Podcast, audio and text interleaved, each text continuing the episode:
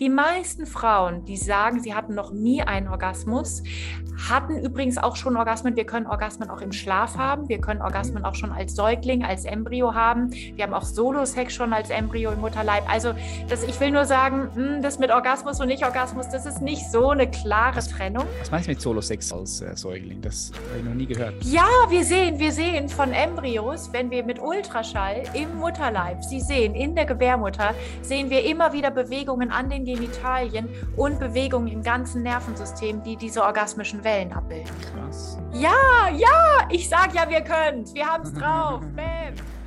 Hallo meine Freunde und herzlich willkommen zurück zu einer weiteren Podcast-Episode von Human Elevation. Deinem Podcast, wenn du genug vom monotonen 0815-Leben hast und deine wahre Berufung finden und sie leben willst.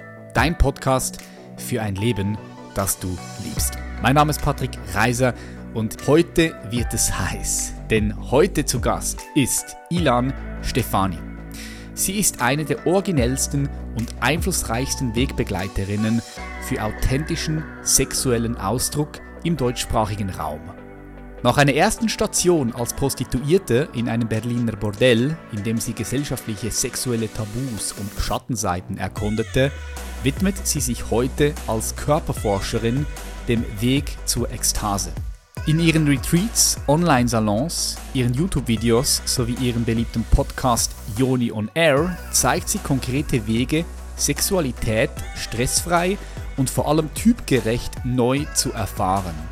Ihr erstes Buch Liebe und Teuer, was ich im Puff über das Leben gelernt habe, wurde ein Bestseller. Wir sprechen heute über Sex, Lust, aber auch Wut und vor allem sprechen wir darüber, wie du ein viel lebendigeres Leben führen kannst.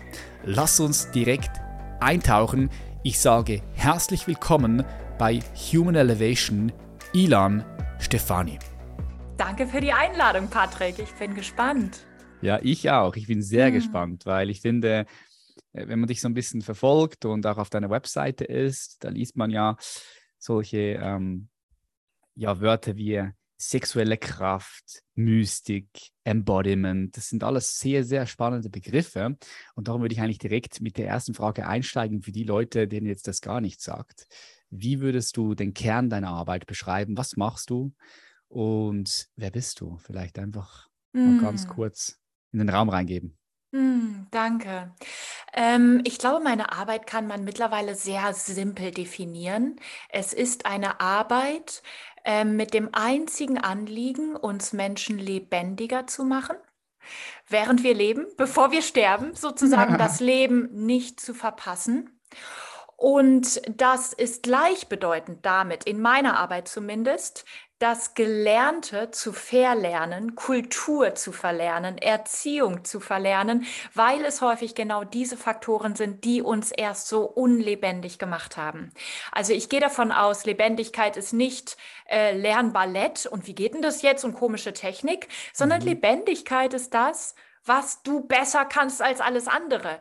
Aber darüber liegt eine Schicht aus Gewohnheit. Darüber liegt eine, Geschicht, eine Schicht aus Leb wie die Norm, sei normal, pass dich an, funktionier im Job.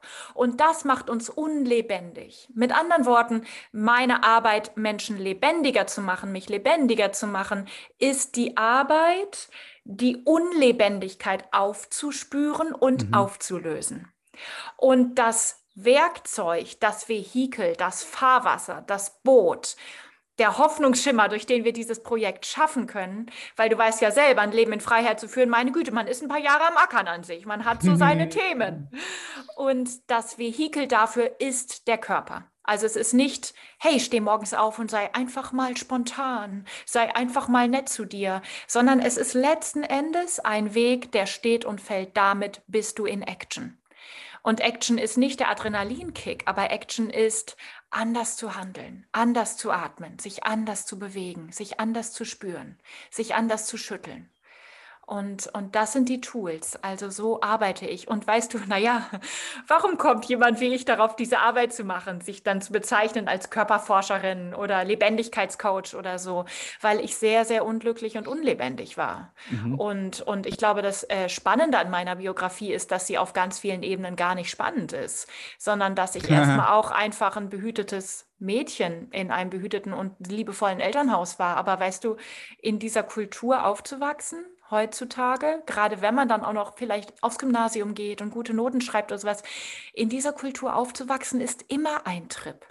Und zwar mhm. nicht deshalb, weil wir eventuell geschlagen werden und dann haben wir ein Trauma, sondern auch dann, wenn uns niemand geschlagen hat und niemand schlagen wollte. Auch dann, wir werden erzogen von Menschen, die auch nichts anderes leben durften und dürfen als Unlebendigkeit. Ich will das gar nicht dramatischer machen, als es ist, aber ich möchte auch gleichzeitig sehr irgendwie ich möchte es auch gleichzeitig so dramatisch sein lassen, wie es halt doch ist, weil es sind einfach sehr, sehr, sehr viele Menschen, die an sehr vielen Schichten kämpfen, wo der Kampf gar nicht sein müsste, wo wir gar nicht der Fehler sind, sondern wo wir einfach die Kinder einer Kultur sind, die wir verändern dürfen und die wir verändern können. Hm, ich finde, das ist sehr, sehr schön gesagt, ähm, weil wie du selbst sagst, du musst nicht immer missbraucht werden, um irgendwelche Wunden mhm. auch in dir zu tragen, sondern du kannst ein ganz behütetes Leben haben. Mhm. Aber nichtsdestotrotz merkst du vielleicht, da ist irgendwie eine Unbe Un Unlebendigkeit da. Wir werden ja alle sehr mhm. lebendig geboren. Ne? Genau. Im Normalfall, also als Kind bist du, als kleines Baby bist du ultra lebendig. Und dann durch die Systeme, durch die Erziehung, durch die Schule, durch das mhm. ganze System, in dem wir geboren werden, kommt immer mehr Unlebendigkeit mit rein. Mhm. Wann hast du das das erste Mal so für dich entdeckt, wo du gesagt hast, okay, ich nehme gerade wahr, das ist nicht so, wie ich mir das wünsche, da gibt noch viel mehr. Und was hast du dann in diesem Moment gemacht, um mhm. ja, auch da rauszukommen? Mhm. Ja, also du, die ersten Momente habe ich nichts Originelles oder irgendwie Besonderes gemacht. Ähm, ich habe, glaube ich, während der Schulzeit da schon registriert und hatte dann ab der 11. Klasse eine Gesprächstherapeutin, die mir total gut getan hat, weil das war einfach erstmal ein Mensch, die hat mir mal das Wort Gefühle mal einfach beigebracht. Also sozusagen, wir sind das kleine ABC durchgegangen. Wie schreibt man das Wort Gefühle denn überhaupt? Also wirklich so, ich war sehr, sehr weg von dem, mich wirklich zu spüren. Und mhm. diese, diese Frau hat erstmal nur ernst genommen, es gibt sowas wie ein, ein Geburtsrecht auf Glück und auf Freiheit. Und ähm, ich habe mich dann dort entlang gehangelt. Ich muss aber sagen, mein Weg ging so richtig los damit, dass ich den Körper entdeckt habe und nicht die Gefühle. Und ich würde auch heute, wie gesagt, als Körpercoach immer Werbung dafür machen, dass wir im Körperlichen ansetzen, wenn es um Lebendigkeit geht. Weil wir können uns auch viel Stress damit machen, boah, ich muss fühlen, was ich fühle, ich muss an meine Wut kommen, ich muss meine Angst fühlen. Und es ist alles so psycho. Mhm, und darunter ist voll, genau. Und darunter ist irgendwie eine Ebene, die sagt, ey, lass uns mal einfach hier anpacken. Und dann haben wir nicht auch noch so einen Therapieschaden. Also insofern, ich bin wirklich sehr, sehr fürs Handfeste mittlerweile. Und mich hat das weißt du, auf das Körperliche bin ich auf einer sehr krassen oder für viele klingt es sehr krass, auf einer sehr krassen Ebene gekommen. Und zwar, ich habe das gar nicht geplant, oh, ich mache mal Körpertherapie, oh, ich spüre mal meinen Körper, sondern ich habe ab, weiß ich nicht, ab 17 oder so etwas, war ich völlig fasziniert von der Idee, ich könnte mich ja mal mit dem Thema Prostitution auseinandersetzen. Und wenn ich ehrlich bin, ich hatte früh schon die Idee, ich könnte ja auch mal selber als Prostituierte arbeiten. Aber das war immer so sehr im Hintergrund. Ich habe das auch gar nicht so hoch hochgelassen irgendwie. Und dann bin ich mit 19 tatsächlich durch eine Verkettung guter Umstände an ein Bordell gekommen, was auch wirklich eine sehr, sehr ethisch und menschenrechtlich und so, also einfach völlig, völlig, völlig sauber war. Also richtig so überbehütet eigentlich. Mhm. Und ähm, ich habe dann von 19 bis 21 in der Prostitution gearbeitet.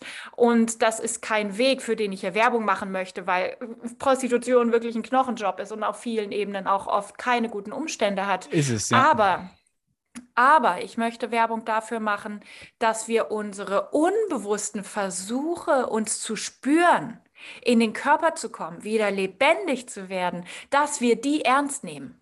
Und weißt du, insofern war dieser Schritt in den Puff mit 19, wo ich dachte, ach ja, das macht mir halt einfach Spaß, das war eigentlich wirklich mein unbewusster, hellwacher, guter Instinkt. Mädel, du musst in den Körper kommen. Du musst, du musst dich spüren, du musst mit Menschen interagieren. Ähm, und wie gesagt, bezahlter Sex, darum geht es jetzt gar nicht, ist sicherlich jetzt suboptimales Toolset dafür. Aber ich weiß im Nachhinein, mein Instinkt von es muss noch mal tiefer gehen als die Gefühlsebene, um wirklich da den Herzschlag zu berühren, das mhm. Blut zu berühren, die Seele pochen zu lassen, die Seele beben zu lassen, das Leben brennen zu lassen, für diese, für diese Leidenschaft, für die wir wirklich aufstehen und gehen und das gar keine Frage ist. Dafür muss es noch mal tiefer gehen, als nur über Gefühle zu reden und ab und zu zu weinen oder so. Und mhm. insofern, ähm, ja, also wenn du mich so fragst, das Erste, was ich da gemacht habe, als mir gedämmert hat, ich bin in den Puff gegangen. So, macht es nicht nach, Ladies and Gentlemen. Aber, ähm, aber ich glaube tatsächlich, deine Frage ist sehr auf den Punkt, weil wir unbewusst wir spüren alle, wenn wir nicht mit unserem ganzen Potenzial da sind. Und wir leiden darunter. Da geht es gar nicht um eine Ego-Show. Da geht es darum, wir sind am friedlichsten, wir sind am glücklichsten, wir sind am erfolgreichsten, wenn wir unserem Leben nicht, nicht künstliche Steine in den Weg legen.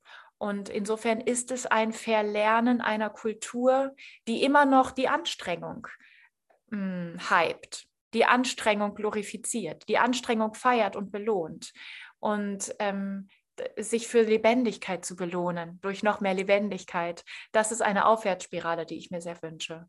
Hm, okay. Ja, du hast ja auch ein Buch geschrieben, ein Bestseller über diese, über diese Phase, als du im Puff gearbeitet hast. Ja. Das Buch heißt, was ich im Puff über das Leben gelernt habe. Was hast du denn dort für dich nochmal mitnehmen können, wenn du jetzt zurückblickst? Also du sagst, du irgendwie war da der Impuls da, dass dich mit dem Gedanken beschäftigt, ins Bordell zu gehen. Und, und ich glaube, eben in der Tiefe war diese Sehnsucht, das Leben wieder zu spüren, ja, in den Körper mhm. zu kommen. Äh, was hast du dort gelernt? Mm. Wir haben ja viele immer, verschiedene Sachen wir, wahrscheinlich. Ja, total viele. Wenn du mit so vielen Menschen zu tun hast und dann auch noch ja, in so einem Rahmen, in so einem Rahmen. Mhm. Also ich kann mir mhm. schon vorstellen, dass du da sehr viel mit, mitgenommen hast, ja, mhm. für dein Leben. Wahnsinnig viel. Und tatsächlich, weil ich sozusagen eine diese große Neugierde und diese große Liebe zu Menschen habe, ähm, auf vielen Ebenen, also sehr, sehr neugierig bin vor allem, war das insofern wirklich, wirklich toll, weil es war in einem Mikrokosmos ganz gedrängt, ganz intensive, verschiedene, überraschende Begegnungen. Und trotzdem, wenn du mich so fragst, ich könnte die Sachen auch wirklich runterbrechen auf einige gemeinsame Nenner. Und ein gemeinsamer Nenner ist, schau, wenn wir über Prostitution Prostitution reden, dann haben wir, hier sind die Prostituierten und da sind die Freier. Und dann gibt es irgendwo eventuell noch böse, böse die Zuhälter. Also wir mhm. haben ganz, ganz klare Kategorien. Und die, die Prostituierten sind komisch, aber oft auch Opfer. Und die Freier sind auf jeden Fall böse und Täter. Die Zuhälter sind auf jeden Fall Täter. Also wir, wir sind da sehr, sehr fest, weißt du, mit sehr klaren Fronten eigentlich, Schubladen. wenn wir drüber, genau, mit Schubladen und auch richtig mit mit Fronten. Der Freier ist nicht gut für die Prostituierte und so weiter. Ja. Und auf der Ebene menschlich gesehen, die Freier wollten genau dasselbe wie ich. Die wollten sich lebendig fühlen. Also auf, auf einer menschlichen Ebene ähm, gibt es in, in der Tiefe, in der Motivation, was machen wir hier? Ganz häufig den gemeinsamen Nenner, ich will mich mal wieder spüren und ich will mich mal wieder wirklich frei fühlen. Und dieses Gefühl, frei zu sein, das hatte ich auf diesem Umweg Puff, aber tatsächlich auch im Puff. Weil weißt du, es ist dieses äh, Leben außerhalb der Box. Leben außerhalb der Norm, Leben außerhalb der Gewohnheit. Das hat ja niemand in meiner Biografie geplant, dass ich im Puff arbeite, außer mhm. mir selbst. Mhm. Und die wenigsten Männer, die in den Puff gehen, bei denen ist jemand im Hintergrund, der sagt, geh mal wieder in den Puff, Alter. Also für die allerwenigsten. Für die meisten ist das ein Geheimnis. Das heißt, wir haben ganz viele Räume von, von Verbot und von Tabu und von Schatten in dieser Kultur, in denen genau deshalb, weil es so verboten ist, aber auch so viel Freiheitserleben Leben auf uns warten kann. Also ein bisschen wie so, hm, wäre der Puff noch so beliebt, wenn, wenn es völlig normal wäre, in Puff zu gehen. Er wäre auch noch beliebt, das glaube ich schon, aber auf einer Ebene auch irgendwie ist, ist auch ein Stück Intensität draußen. Es mhm. ist auch diese Heimlichkeit. Es ist auch diese, diese Prostituierte als, als Schattenwesen. Es ist diese Unterwelt. Und wenn die Unterwelt mitten auf dem Marktplatz ist, dann ist es ein bisschen wie so, Freunde, das ist ja langweilig. Also mhm. ich glaube, ähm, was ich unter anderem darin gelernt habe, ist, dass egal in welchen Schubladen Menschen sind oder Kategorien, in der Tiefe wir zu Recht wirklich fürchten, dieses Leben zu verpassen. Mhm. Und ich mhm. sage deshalb zu Recht, weil es kann passieren.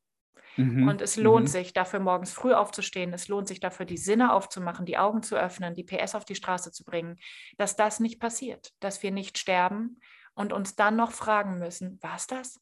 Das war's? Das soll es gewesen sein?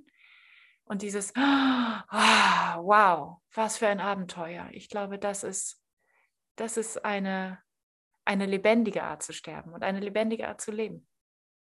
Hm, spannend, was du sagst. Ich bin da voll bei dir. Es ist lustig, weil wenn ich mich jetzt zurückerinnere, ich war 16 Jahre hm. und ähm, ich bin mit 16 Jahren ins, ins Bordell auch so, weil mhm. ich wollte unbedingt auch so wissen, was geht denn da ab. Mhm. Das war auch halt... illegal, oder? Weil du noch nicht 18 warst, nehme ich an. Ja, ja, ja. Ja, ja, genau. Vermutlich auch deshalb. Mit 18 wäre es schon so. Äh, nee, okay. ich, ich, 16, 16 und 17 war ich. 16 und 17, mhm. ich war noch nicht 18. Okay, cool. Hier, also hier, doppelt, hier, doppelt spannend. Ja, hier, hier bei, bei uns. Und, und jetzt, wo du es so sagst, ja, also wenn ich jetzt mich zurückerinnere, wir waren da mit Freunden unterwegs mhm. und so. Und es war nicht nur alleine äh, diese, diese, diese die sexuelle Lust, der nachzugehen, sondern es war auch dieser Moment, als ich an die Tür geklopft habe, da hat mein Herz auch so gerast und das war so einfach so, okay, ich war sehr nervös.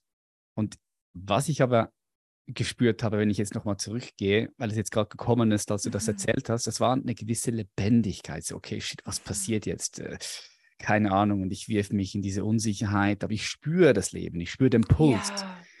Und äh, darum, ich kann, ich kann das gerade voll, voll kriegen, was mhm. du sagst. Ja, ja, ja genau. Ja. Und das ist, ähm, und vielleicht noch ganz kurz, das ist gerne. ja auch, weil du es gesagt hast, das sind diese Tabus, wo wir scheinbar nicht hingehen sollten, wo wir uns lieber nicht damit beschäftigen sollten. Du sagst mit dem Schatten, ja, mit dem ganzen Dreck, mhm. mit dem ganzen Mist.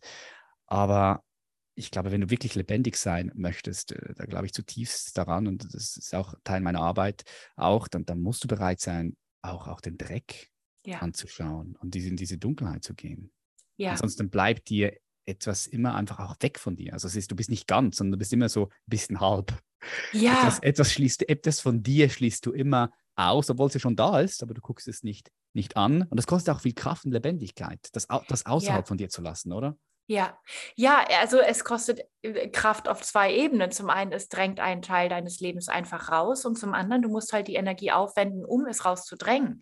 Also genau. es ist eine, es ist wie wenn du ständig, ständig deine Arme dafür schon irgendwie äh, geparkt hast, dass sie irgendwie dir deine Schatten vom Leib halten. Um das ähm, in sich rein fließen zu lassen an Kräften, das ist so ein, das ist wirklich eine Energiespritze, die dich nichts kostet, die wirklich aus dir selber kommt, aber gleichzeitig genau wie du sagst, es braucht dieses Moment, wo wir, wo wir nicht nur in dieser Welt rumlaufen mit einer Visitenkarte und mit einem, ich sehe so und so nach außen aus und alles ist schön, sondern wo wir sagen, es sieht oft nicht gut aus, wenn es um die Wahrheit geht. Ich bin oft nicht irgendwie hier äh, pünktlich und ähm, irgendwie gut beieinander. Mein Leben ist eine Scheißkatastrophe und ich fluche ziemlich häufig und ich habe nichts im Griff. Und diese Art von Chaos, die ist häufig so viel lebendiger. Und ich glaube, ganz, ganz viele Menschen, die Dinge machen, wo sie sagen, okay, Teile, da bin ich nicht stolz drauf, machen sie aber auch, um einfach irgendeinen Weg rauszufinden aus diesem Hamsterrad, mhm. irgendeinen Weg raus aus dem Funktionieren. Und, und nochmal ein bisschen ist es für mich in meiner Prioritätensetzung, ist es eine Verzweiflungstat auch wert ich rede jetzt nicht darüber, wir müssen Gesetze brechen, aber mhm. Tabu-Grenzen zu hinterfragen. Kollektives Du darfst nicht. Guck da nicht hin, fass das nicht an, mach das nicht, denk das nicht, sag es anders. All diese Dinge, das wirklich, wirklich zu hinterfragen und wirklich auch mal anders zu machen. Weil wir laufen innerlich auch rum mit, wenn ich dieses oder jenes mache, dann bleibt irgendwie die Welt stehen. Wir haben da auch so eine kindliche Art, unseren Eltern zu gehorchen, als seien sie Gott oder Gott zu gehorchen, als sei er Gott und so weiter. Und, und mhm. weißt du, der Mensch, der Mensch, wenn wir schmecken, wie intensiv das Leben ist, dann, dann ist der Mensch selbst ein so immenses Wesen. Wir brauchen da gar nicht den ganzen Tag Autoritäten, die uns sagen, wie es, wo es lang geht. Und, und nach meiner Erfahrung, verrückterweise ist aber genau dieser Raum aus, wer hat mir diese Erlaubnis gegeben, Ah, niemand, nur ich selbst. Dieser Raum aus Freiheit aus sich selbst heraus ist häufig auch was, was Leuten wirklich Angst macht. Also ein Teil meiner Arbeit ist ja. auch nicht nur, wie kriege ich raus, wo mein Schatten ist und wie löse ich den Schatten dann auf, sondern ist auch, scheiße, wie komme ich damit klar, wenn ich mein Problem gelöst habe? Wie komme ich damit klar, wenn ich tatsächlich aus mir selbst heraus richtig bin? Weil ich das finde. Und, und das, ist, das ist wie so ein Bootcamp für Freiheit. Das ist wie ein Trainingsfeld für Freiheit, das überhaupt auszuhalten. Dass wir wieder so lebendig und so intensiv sind, wie du sagst, wie zu der Zeit, als wir geboren wurden. Es geht eigentlich darum, den, den inneren Zustand von ungefilterter Lebendigkeit und Intensität später wieder zuzulassen. Und dafür mit 16 Jahren an die Tür von einem Puff zu klopfen, ist ein ziemlich smarter Move. Ja, ziemlich, also, ziemlich klug. War der damals der Ruf, ne? Ja. War der innere Ruf damals, ja. Ja, ja, genau. Mhm. Und wer, weißt du, an der Oberfläche kann man jetzt immer sagen, Hilfe, äh, Puff und so weiter, aber darum geht es ja gar nicht. Das habe ich auch im Puff gelernt. Es geht im Puff so unfassbar wenig um Sex, sondern es mhm. geht im ja, Sex stimmt. ganz viel um Begegnung, ganz ja. viel um Kontakt, ganz viel auch um Gefühl von, ich muss hier nicht ständig zensieren, wie ich bin, weil hier nicht ständig an mir rumgenörgelt wird, wie in meiner Familie oder wie in meinem Job oder so. Also es gibt so einen Raum wie, da ist auch irgendwie weniger falsch oder weniger verboten als sonst. Und alleine das ist ein Raum, wo wir wieder beim Thema sind, Freiheit. Hm. Ja, du sagst, der Körper ist das, das, Tor in die Lebendigkeit oder auch das, das Tor, Tor zu deinen Gefühlen. Die Gefühle sind ja, ja meistens, also, was heißt meistens? Ja, doch, ich würde sagen, im Körper spürbar, vielleicht auch ja. außerhalb des Körpers wahrnehmbar, aber im Körper spürbar. Ja. Ähm, wie wichtig für dich ist die sexuelle Power und Kraft, um, um, um lebendig zu sein? Hm. Für mich selber hat sexuell Sexualität, sexuelle Kraft einen sehr zentralen Stellenwert. Ich habe mich einfach sehr viel damit beschäftigt und ich hatte natürlich in der Prostitution früh auch ähm, neben vielen sexuellen Erfahrungen, ich hatte aber auch viel sexuelle Konditionierung, weil im, im Puff hat man ja jetzt keinen, was weiß ich, drei Stunden Sex und guckt sich lange in die Augen oder so. Das heißt, ich habe auch ganz viel Sex gelernt und gehabt und, und meinem Nervensystem angewöhnt, was halt einfach, ich sag mal, Kultursex war. Und Kultursex möchte ich jetzt. Ja ja, genau. Kultursex möchte ich jetzt kurz, kurz, gleichsetzen mit relativ schlechtem Sex. Ja, In dem ja. Sinne, dass wir einfach Schema F abspulen.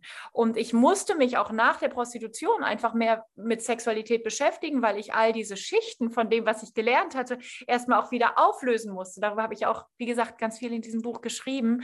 Und, und das war wirklich eine längere Phase von auch sexueller Forschung. Und mittlerweile ist das Thema Sexualität einfach, es ist so, so zentral und so nah an meinem Herzen und irgendwie so, so in mir drin, dass es für meinen Weg sich sehr, sehr wichtig anfühlt. Und mhm. das ist, ich sage das deshalb so ein bisschen wie so für meinen Weg, Ausrufezeichen, weil ich die Erfahrung gemacht habe. Wenn ich jetzt sage, Patrick, sexuelle Kraft, da musst du mit in Kontakt sein, sonst wird das mit deinem Leben nichts dann kriegen so viele Menschen einfach nur noch mehr Stress. Ja, klar. Und insofern klar. ist es wirklich eine individuelle Sache. Und ich glaube tatsächlich, also ich kenne Menschen, für die ich, die sagen so, ey, Sex ist einfach nicht so meins. Also es ist nett, aber es ist jetzt irgendwie nie so das, wo ich denke, boah, ey, dafür brenne ich. Und andere sagen, ey, ohne Sex geht bei mir gar nichts. Und ich sage jetzt gar nicht Partnersex, Solo-Sex, dieser oder jener, sondern einfach, es ist wirklich, wirklich individuell. Aber lass es uns mal so formulieren. Sex ist ja auch gar nicht hier geht es um Sex und sonst geht es nur um was anderes und das sind getrennte Lebensbereiche, sozusagen Sex und dann der Rest des Lebens, sondern Sex ist eine Schwingungsform ist eine Verhaltensweise, ist eine Frequenz von einfach dem Gefühl, lebendig zu sein. Mhm. Und für einige ist das Gefühl, lebendig zu sein, auf der Bühne zu tanzen, für andere ist es eine Rede zu halten, für andere ist es eine Katze zu streicheln mhm. oder für die Kinder zu kochen und für andere ist es Sex zu haben. Also was macht dich maximal schnell, maximal zuverlässig, maximal lebendig, um das zu machen? Und für einige liegt Sex da auf dem Weg und für andere nicht. Aber die Essenz von Sex, würde ich sagen, ist einfach mit der eigenen Energie in einem Kontakt zu sein, den man wirklich genießen kann und gleichzeitig mit der Außenwelt in einem Kontakt sein zu können, den man wirklich genießen kann. Und da sehen wir schon, Sex zu haben, guten Sex zu haben, ist vielleicht gar nicht so leicht, weil unsere eigene Energie zu spüren und mit ihr eine gute Zeit zu haben und die Außenwelt, die Partnerin, den Partner zu spüren und mit diesen Menschen sich auch noch sehr, sehr sicher und verbunden zu fühlen. Hey, das sind zwei große Challenges. Die sind schon alleine, haben dies in sich, könnte ich sagen. Ja, und insofern diese, diese Herausforderung Genuss, Energie und Kontakt zu meistern im Sex oder zu meistern in anderen Bereichen dieses, dieses, dieses Trio zu meistern, das würde ich sagen, ist wichtig für ein gutes Leben. Aber ob dieses Trio jetzt im Sex gelernt wird oder in anderen, ist nicht so wichtig. Aber so dieses, hey, lern Leben zu genießen, lern deine Energie zu spüren und lern in Inseln mit der Außenwelt, im Kontakt mit anderen Menschen, dich ab und zu sicher zu fühlen. Und ich, ich hänge hier die Latte sozusagen deshalb so tief, weil sich mit anderen Menschen wirklich sicher zu fühlen, ist für viele Menschen wirklich ein Luxus. Wir haben einfach sehr, sehr viel Angst davor, dass andere schlecht über uns denken oder, oder, oder. Und, und tragen oft aus diesen Gründen heraus die Maske. Und nicht nur für guten Sex, sondern für, für gutes Leben. Dieses Auflösen der Maske, es braucht so viel Mut und es lohnt sich so sehr. Mhm ja, Solo-Sex, Sex mit dem Partner, mit der Partnerin, das ist eine, aber auch Sex mit dem Leben, oder? Sex mit ja, dem Leben. ja, genau. Das, ja, also genau. ich würde genau. sagen, der ganze Eros, der da mit ins Spiel kommt, diese, diese, diese Kraft des Eros. Ja, und der Vollkontakt, die mhm. Art, sich nicht filtern zu müssen, um mit dem eigenen Herzschlag wirklich antworten zu dürfen.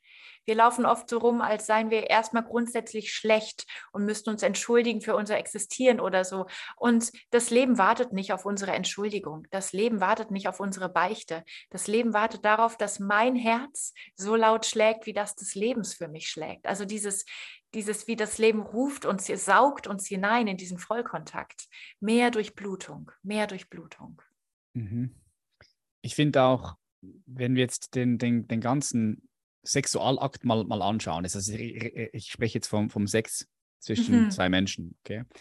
Ähm, wie das Ganze so stattfindet. Also das ist sehr, zuerst irgendwo kommt, kommt ein Impuls und dann gibt es dann gibt's eine Lust, die sich mhm. zeigt im Körper und dann kommt man zusammen und dann äh, kommt man zum Sex und dann zum mhm. Orgasmus, ja. Und das sind ja alles sehr interessante Energien. Also nur schon mhm. alleine, wie entsteht Lust oder wie funktioniert Lust? Mhm. Das sind mhm. doch sp spannende Fragen auch. Oder in diesem Moment, wo ein Orgasmus da ist, wo, wo, wo, wo zwei Menschen vielleicht gleichzeitig einen Orgasmus haben, mhm. so in diesem mhm. Moment, da, da geht doch etwas auf. Also da passiert doch auch etwas. Das ist doch, das ist sehr tief. Wenn man, wenn man ganz präsent bei der Sache ist, dann ist es äh, ein unglaubliches Tor, was auch da aufgeht irgendwie. Also ich bin immer mhm. wieder fasziniert und begeistert. Und ähm, ich entdecke immer wieder neue Facetten sogar auch. Also ich bin jetzt nicht so wie du in dieser, also im, im, im sexuelle, sexuelle Bereich drin. Ne? Du bist mhm. wirklich auch Expertin darin, ja. Du hast auch das Buch geschrieben, finde deine sexuelle Kraft, die Elemente der Ekstase. Ähm, würdest du auch sagen, dass es da so verschiedene Schichten gibt auch äh, im, im, im Sex? Und, und, und wenn ja, wie kann, man, wie kann man sich dafür öffnen? Wie kann man wie kann man da hm. tiefer kommen? Was ist, was ist guter hm. Sex? Wie zeichnet sich guter Sex ab? Was, was, was, mhm. was kann man da machen? Mhm, danke, ja.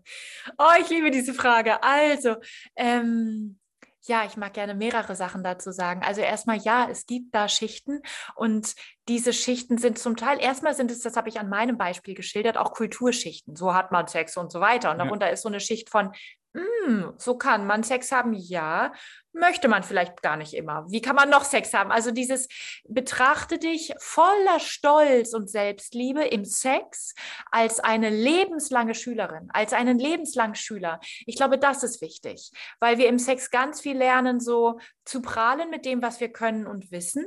Und was uns dabei aber verloren geht, ist das Staunen und das neue Lernen, das Abenteuer, das Neuland. Also das ist so schön auch an deiner Schilderung, dieses, ich bin immer wieder begeistert, ich bin immer wieder überrascht, es geht immer wieder weiter. Das wird nicht enden, Patrick. Und mhm. das ist das Schöne am Sex. Ich meine, Sex ist Schöpfungsakt. Ja. Sex ist kreativer, mhm. Sex ist origineller, Sex ist überraschender als ungefähr alles andere, was wir machen könnten. Und das sollten wir ernst nehmen. So. Und dann, was können wir machen, um durch diese Schichten durch in intensivere Erfahrungen zu kommen? Wir sollten, ich formuliere es mal so, wir sollten mit dem Sex anfangen, bevor er angefangen hat. Jetzt sagt man, äh, okay, mhm. anderes Vorspiel. Ah, nochmal davor. Und zwar, schau, der Punkt ist, die Schichten von Kultur oder Konditionierung oder Gewohnheit, die ich haben kann in Bezug auf Sex, die greifen dann richtig tief. Ich könnte sagen, die haben dann besonders viel Macht über mich. Die laufen dann auf Autopilot. Wenn ich so aus dem Alltag rauskomme, irgendwie nach Hause komme, oh, jetzt habe ich Lust auf Sex, oh cool, er auch, cool, sie auch, oh, wow, wir treffen uns so. Da mhm. gibt es sehr wenig Übergang. Und mein Alltag ist höchstwahrscheinlich nicht so orgasmisch im Büro oder wo auch immer. Das heißt, wir kommen tendenziell, auch wenn wir es nicht richtig mitkriegen, aus einem gestressten Alltagsmodus und versuchen dann zu wechseln in einen Modus, der hochlebendig ist, mhm. der hochsexuell ist und der hochorgasmisch ist. Beziehungsweise wir wollen da rein, in diesen hochorgasmischen Raum. Jetzt ist die Frage, können wir an diesem Übergang zwischen Modus A und Modus B etwas machen. Und der Punkt ist ja, du bist angezogen, du stehst aufrecht in deinem Zimmer, du machst die Augen zu, du beginnst durch den Mund zu atmen. Und dann beginnst du dich zu schütteln in den Handgelenken und in den Kniegelenken. Wenn du dich in den Handgelenken und Kniegelenken schüttelst, schütteln sich nach und nach, das wirst du merken, auch die Kniegelenke, äh, Quatsch, die Ellenbogengelenke, die Schultergelenke, schütteln sich die Po-Muskeln. Du kannst mit den Füßen ein bisschen in den Raum treten. Das heißt, du hast nach und nach ein Ganzkörperschütteln. Und alle Ganzkörperorgasmen der Welt kommen sehr viel leichter in dein Nervensystem, wenn du dich vorher Ganzkörper geschüttelt hast. Mhm. Und das war so schön, was du gerade gesagt hast, nämlich das ganze Leben sexuell zu erleben. Komm, wir hängen die Latte ein bisschen höher, Patrick, wir können uns das leisten. Lass uns sagen, das ganze Leben ist auf der Ebene orgasmisch, auf mhm. der Ebene ganzkörperlich. Denn wenn wir diesen Ablauf von und dann haben wir Sex und dann haben wir einen Orgasmus. Wenn wir das sehr, ich sag mal, klar hintereinander setzen, dann erreichen uns die Aha-Erlebnisse, die Überraschungen auch in Bezug auf Orgasmus eventuell nicht, weil wir Orgasmen in dieser Kultur auch wieder nur sehr ähm, sehr reduziert auf die Genitalien. Genau, mhm. sehr eindimensional und dadurch auch irgendwie so, der Orgasmus ist schnell vorbei, wo ich sagen würde, hey, der Orgasmus ist vielleicht nicht schnell vorbei, sondern du bist schnell wieder weg vom Punkt. Und wenn du auf dem Punkt bist, dann ist der Punkt kein Punkt, sondern wie das Surfen auf einer Welle. Man würde als Surfer auf einer Welle auch sagen, ich bin genau auf dem Punkt, aber gleichzeitig ist der Punkt der High Speed oder der Punkt ist das die, der extreme Fokus im extremen Fokus der Welle. Und, und das ist eigentlich ein Ganzkörper-Surfen durchs Leben, durch lebendige Erfahrungen. Und das ist natürlich unter anderem dann, dass wir im Sex mehr andere Bewegungen machen, vielleicht weniger Bewegung. Ich hatte ganz viele sexuelle Heilungserlebnisse und weiß das auch von ganz vielen Frauen, ganz vielen Männern, ganz vielen anderen Geschlechtern, sexuelle Heilungserlebnisse durch weniger Bewegung bis hm. hin zu gar keine Bewegung mehr. Vorübergehend ist das natürlich ja, wenn ich mich nicht bewege, spüre ich nichts. Aber weißt du, da sind wir wieder bei dem, die Kultur hat uns hat auch taub gemacht für das, was wir eigentlich alles erfahren und spüren und erleben könnten. Das heißt, diesen Sex außerhalb der Norm zu haben, bedeutet auch, sich mal nicht zu bewegen im Sex, sich mal langsamer, sich mal anders zu bewegen im Sex und bedeutet auch, anders zu atmen, in den mhm. Unterbauch zu atmen, weicher zu atmen, die Muskeln zu entspannen. Schau, jetzt offiziell gesehen sind wir mit unserem Sex natürlich alle irgendwie so privat, aber wenn wir einander zuschauen könnten, es ist sehr leicht, an den Körpern von anderen zu sehen, wo sich ein Körper anspannt um diese Lust, diese orgasmische sexuelle Kraft im Nervensystem weniger fließen zu lassen. Und ja. das ist so crazy, weißt da du? kann man viel machen, denke ich. Da, ja, kann man, genau. da kann man so viel rausholen, ne? das denkt genau. man gar genau. nicht. Aber dann kann man und wirklich da, so viel rausholen noch. Und dieses, wenn wir es ganz sportlich, genauso wie du, formulieren, da kann man viel rausholen. Hol das erstmal aus dir raus, vor dem Sex im Ganzkörper schütteln. Mhm. Und danach sagt dein Nervensystem, hey, im Schütteln war gerade viel Kraft, ey, die floss überall hin, hat sich im ganzen Körper gut angefühlt. Wow, jetzt kommt hier gleich ein Orgasmus. Hey, das lassen wir auch überall hinfließen. Wir atmen tief. Yay, wir machen weiter. Jetzt schüttel ich noch meine Beine. Und das ist eine Möglichkeit, ich könnte sagen, die Fesseln der Kultur wirklich rauszusprengen. Und hey, wenn das zwei Menschen miteinander machen können in einem sexuellen Setting, dann haben wir die Kraft von Sex, die Menschen auf die Welt bringen kann. Wir haben die Kraft von einem Menschen und die Kraft von einem zweiten. Das ist auch so ein Trio, was es, glaube ich, wirklich weit bringt. Mhm, und natürlich, du kannst all diese Sachen alleine üben. Also das ist klar. Es geht jetzt hier überhaupt nicht um, du brauchst einen Partner oder so. Das ist natürlich mhm. Bullshit. Jetzt kommen gerade zwei Fragen hoch. Ich, ich, ich, ich weiß aus, aus Gesprächen, dass es auch immer wieder Frauen gibt, die Schwierigkeiten haben, einen Orgasmus zu bekommen während mhm. des Sexes. Und dann aber auch ähm, von Männern, die, die zu schnell, zu schnell kommen, Mhm. die gerne Mhm. längeren Sex haben möchten. Sozusagen beide beneiden einen Teil von dem, was das andere Geschlecht, wovon sagt, ich habe hiervon zu viel. Richtig, Ja, genau. ja. Hast du da äh, Tipps für die Leute, die Mhm. jetzt zuhören und die auch sagen, hey, ich kenne das und ich würde vielleicht auch lieber längeren Sex haben, ohne dass Mhm. ich direkt einen Orgasmus habe oder eben, ich würde gerne mal einen Orgasmus haben. Ja, es ist ein bisschen wie mit diesem Ding mit Lebendigkeit. Es ist so, äh, Lebendigkeit ist das so kompliziert wie Ballett, um jetzt mal ein Beispiel zu nehmen. Mhm. Ballett ist echt eine Technik. So, also wenn dir das jemand beibringt, der es gelernt hat, dann, dann kannst du es nicht. So. Und beim Sex, beim Orgasmus, das sind Sachen, die du kannst. Das sind Sachen, die dein Nervensystem kann.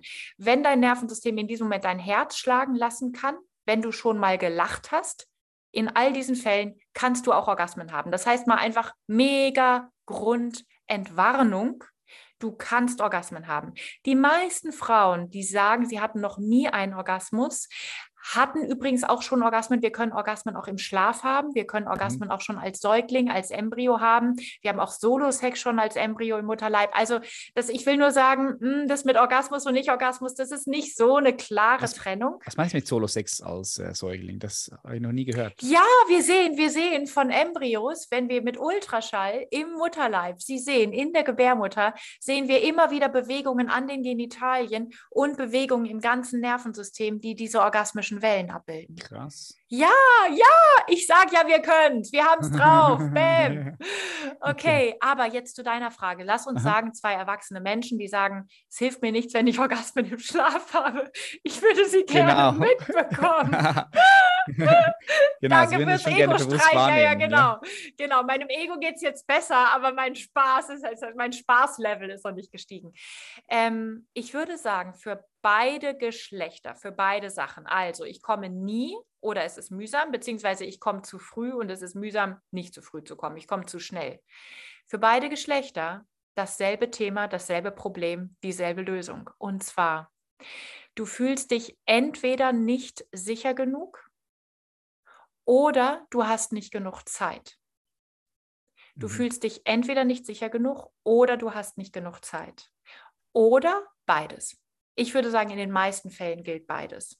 Weil selbst wenn wir in Liebesbeziehungen sind, wie gesagt, es ist eine hohe Kunst, sich mit einem anderen Säugetier so offen, so verletzlich, so so zu zeigen und sich dann auch noch total sicher zu fühlen. Das liegt nicht daran, dass unser Partner oder unsere Partnerin was falsch macht. Es liegt einfach daran, in dieser Kultur lernen wir füreinander die Maske zu tragen. Um die im Sex komplett fallen zu lassen, wird Frauen sehr schwer gemacht und Männern sehr schwer gemacht und anderen Geschlechtern auch sehr schwer gemacht. Und bei Männern ist ganz häufig der Punkt, beim Sex wahnsinnig stark gebrainwashed zu sein von dem, was sie in Pornos sehen Ja. was in der, in der Schnelligkeit vom Sex, in der Schnelligkeit der Bewegungen nicht förderlich ist, wenn das männliche Nervensystem sich sicher fühlen soll. Also da geht es mir wirklich darum, das ist total nett, dass so viele Männer sich heutzutage Mühe geben, beim Sex mehr Zeit zu lassen, weil die Frau mehr Zeit braucht. Hey Jungs, ihr dürft auch einfach an euch selber denken. Ihr braucht vielleicht auch mehr Zeit, Mhm. um mehr zu spüren. Und da sind wir wieder bei Mhm. dem. So zu stoßen, wie wir es im Porno sehen, ist häufig nur möglich, wenn sich der Unterbauch verkrampft, wenn ich nicht mehr tief in den Brustkorb atme, wenn ich meine Armmuskeln nur noch anspanne. Schau, wenn ein Nervensystem so unter Stress ist, angespannter Unterbauch, nicht in den Brustkorb atmen, Schultern angespannt, Arme angespannt, wenn ein Nervensystem so im Anschlag ist, dann kann nicht viel Lust fließen. Und ich möchte ganz provokant so weit gehen zu sagen, hm, wie viele Männer sagen, sie haben zu früh einen Orgasmus und wie viele Männer sagen, sie ejakul ejakulieren zu früh und haben aber eigentlich gar kein nennenswertes orgasmisches Erleben. Sie haben gar keinen Genuss. Mhm. Das einfach so heißt- Abspritzen. So? Genau, das Ja, so heißt, mir zack, geht es zack, das darum. Genau, So. und mir geht es darum, also das ist toll, wenn sich jetzt ein Mann irgendwie auf den Weg macht, irgendwie den Sex eine Dreiviertelstunde zu haben, weil die Frau sich das wünscht oder so. Aber es ist auch total cool, wenn er den Sex eine Dreiviertelstunde oder drei Stunden lang hat, weil er sich selber das wert ist, weil Mhm. er selber dann erst in den Genuss kommt. Das heißt, männliche sexuelle, männliche Orgasmen, männliche sexuelle ähm, Lust ist etwas, das halte ich für mindestens so scheu und in dieser Kultur für so unbekannt wie weibliche Lust. Und auch bei Frauen, so viele Frauen, die in Bezug auf Penetration, in Bezug auf Abläufe von Sex, in sich drin oder durch den Partner das Gefühl haben, unter Druck zu sein, schneller machen zu müssen, schneller bereit zu sein oder eben sich nicht sicher zu fühlen. Mhm. Und Orgasmus ist das, was sich freischaltet, wenn wir diesen ganzen Zeit- und Performance-Stress innerlich loslassen und wenn wir uns mit unserem Gegenüber wohlfühlen. Was natürlich bedeutet, mein Gegenüber sagt jetzt nicht, mach mal hinne. Natürlich, klar. Aber ganz häufig, ganz ehrlich, ist wirklich das größere Problem die innere Stimme im Kopf. Ja, das ist also, das es ist, auch, ja. das, das ist so leicht zu sagen, ja, ich fühle mich unter Druck gesetzt. Ja, dann setzt dich jemand unter Druck. Sehr wahrscheinlich bist du selber an erster Stelle das. Denn wenn du auch innerlich merkst, so, boah, ey, eine Dreiviertelstunde mal einfach mich spüren, atmen, Hände auf den Genitalien, die Genitalien aneinanderlegen, in die Genitalien reinatmen, einfach mal miteinander sein. Was passiert in dieser Dreiviertelstunde? Schau, und wenn es gar nicht anders geht, wünsche es dir von deinem Liebsten zum Geburtstag, dass er dir das mal schenkt. Aber mach gemeinsam solche Räume auf, in denen wirklich von beiden Seiten aus dieser Zeitdruck nicht sein muss mhm. und dadurch das Gefühl von Sicherheit sich wieder herstellen kann. Und wenn du dich dann noch davor wirklich mit dem ganzen Körper geschüttelt hast, zu deiner Lieblingsplaylist, drei Minuten lang, Drei Minuten Lieblingssong, ganz Körper schütteln. Hey, es gibt wirklich schlimmere Hausaufgaben. Sei ehrlich. Danach noch eine Dreiviertelstunde Sex, in dem du mit deinem Liebsten zusammenliegst, aufeinander, nebeneinander, Genitalien liegen aneinander. Ihr atmet in den Beckenraum, ihr atmet in den Herzraum, ihr schaut euch an, ihr redet zwischendurch über irgendwas. Einfach mal so eine Erfahrung machen. Das ist Sex außerhalb der Norm. Mhm. Und ich verspreche dir, du wirst dich neu kennenlernen. Also das, äh, Sex, Sex ist so hungrig danach, uns wieder zu überraschen, uns staunen zu lassen. Mhm. Ja, ich mache immer wieder die Erfahrung, dass es also für uns ist es jetzt wichtig, dass wir uns auch wirklich verabreden, weißt du, dass wir sagen, mhm. okay, dann nehmen wir uns die Zeit, weil meine Frau ist busy, ich bin busy. Ja. Und wir haben einfach gemerkt, es ist wichtig, also wenn wir uns verabreden, dann, dann, dann haben wir den Raum dafür. Und dann ist genau mhm. das, was du, was du sagst, das passiert dann. Also die Sicherheit ist eh schon da jetzt, jetzt bei uns, aber wir mhm. haben wirklich Zeit und können alles, was uns sonst beschäftigt, loslassen auf die Seite. Ja, bringen. ja. Ja, ja es ist ein bisschen wie es ist ein bisschen wie einen, einen Tempel für die Lebendigkeit mhm, im ja. Alltag durchzusetzen. Und es muss nicht Sex sein, aber es sind Inseln der Lebendigkeit. Und es ist wirklich so wie, ey, du kannst es drehen und wenden, wie du willst, aber wenn es nicht in deinem Kalender steht, dann ist es nicht so wahrscheinlich, dass du es durchziehst. Eben, das ist, das also habe ich eben auch gemerkt. Das habe ja, ich, so eine Phase in den bei Kalender. Uns. Ja, ja, mhm. es gab so eine Phase bei uns, wo, wo, wir das auch so festgestellt haben, hey, crazy, wenn wir, wenn wir uns nicht die Zeit nehmen, das eben vor allem, weil wir sind beide, haben beide gut zu tun, ja. Ja. Und, und das, das hat uns auch, auch viel geholfen, dass wir uns diesen mhm. Raum genommen haben. Ja. Mhm. ja. Ja, mhm. und das ist, ich wünsche mir eigentlich so eine sexuelle Kultur, wo wir wirklich auch einander diese ganze Pragmatik von nimm dir Zeit für die Dinge, die du erforschen möchtest, nimm dir diese Zeit. Und das ist so wie, jetzt habe ich ein schlechtes Gewissen, weil ich dieses oder jenes noch nicht erledigt habe. Es ist ein bisschen wie, es hilft nichts. Ja, du kannst immer ein schlechtes Gewissen haben, weil du nicht genug gearbeitet hast, aber du willst so nicht leben. Also da ist was wie so, hey, hier geht es um was. Hier mhm. geht es um was. Und zwar, ob es um Sex geht oder nicht, es geht um viel. Es geht wirklich um die Würde, ein Leben zu leben, welches welches sich taktet nach dem, wie ich glücklich bin. Und in dem Sinne auch deine Frage, was ist guter Sex? Ich weiß nicht, was guter Sex für dich ist, aber ich weiß, wie er dich hinterlässt. Das Gefühl nach gutem Sex ist Friedlichkeit, ist wie durchblutet, durchströmt zu sein von Dankbarkeit und von Verbundenheit, ich sag mal mit dir selbst. Weil wenn du mit dir selbst wirklich verbunden ist, bist, ist die Verbundenheit mit der Außenwelt ein Klacks, das ist so Cherry on top aber die Verbundenheit mit dir selbst, es ist wie dieses Glühen, dieses Leuchten, dieses Strömen, dieses Baden danach. Das mhm. ist ganz wichtig. Ich würde in dem Sinne sagen, hatte ich guten Sex? Fragezeichen. Der Raum, der dir diese Frage beantwortet, ist der Raum nach dem Sex. Das würde ich quasi dir oder mir mit auf den Weg geben oder wem auch immer, wer das jetzt hört. Aber einfach mhm, dieses, dieses guter Sex bemisst sich an deinem Gefühl danach. Mhm. Denn dadurch sehen wir auch schon, Kultursex in vielen Fällen war also offenbar nicht so ein guter Sex, weil sie ist frustriert, weil er sofort einschläft und er, er glüht nicht nach, er kippt um. Es ist ein bisschen wie die postkoitale Depression. Das ist doch ein Unding, dass es dieses Wort überhaupt gibt, anstatt dieses Nachbaden, in sich baden, in sich ruhen, regeneriert erneuert zu sein, friedlicher und gleichzeitig energetischer. Und es mag sein, danach ist es wundervoll zu schlafen, aber ähm, es, es geht nicht um dieses, du bist nicht ausgeknipst, sondern du bist mehr on. Mhm. Er fühlt sich erfüllend an. Ja, ja, genau. Mhm. Ja. genau. Und, ja, es gibt ein guter Indikator, so, bin ich voll bei dir, ja. Ja, es ist oft so, ähm, so wie, ach ja, stimmt, so von innen heraus geschieht das Leben. Es ist wie so, ach ja, hierum geht's. Ach ja, so ist das Leben. Es ist wirklich wie so ein sanftes sich selbst im Sex wachküssen lassen vom Leben. Und das gemeinsam oder allein oder wie auch immer. Aber ich glaube, das ist, das ist eine Kultur, in der es sehr, sehr leicht ist, auch diese ganzen Gräben und Wunden zwischen den Geschlechtern zu heilen. Mhm. Geil. Das heißt, wir haben also die Lust, die dich auch in die Lebendigkeit bringt, durch den Körper. Und gleichzeitig, was ich auch wahrnehmen kann und was ich eben auch bei, bei dir und deiner Arbeit sehe, da haben wir auch noch einen lebendigen Aspekt von uns, den wir auch gerne mal unter den Teppich drücken. Und zwar ist es die Kraft oder die Lebendigkeit der Wut. Mhm. Oder ist auch etwas so tabu, vor allem in der heutigen Gesellschaft. Du darfst nicht wütend sein, mhm. ist schon weit verbreitet ja. in, in, dieser, in dieser empfindsamen Gesellschaft. Es hat ja auch einen Wert. Also ich, ich würde jetzt mal sagen, unsere Gesellschaft hier im Westen ist sehr empfindsam geworden.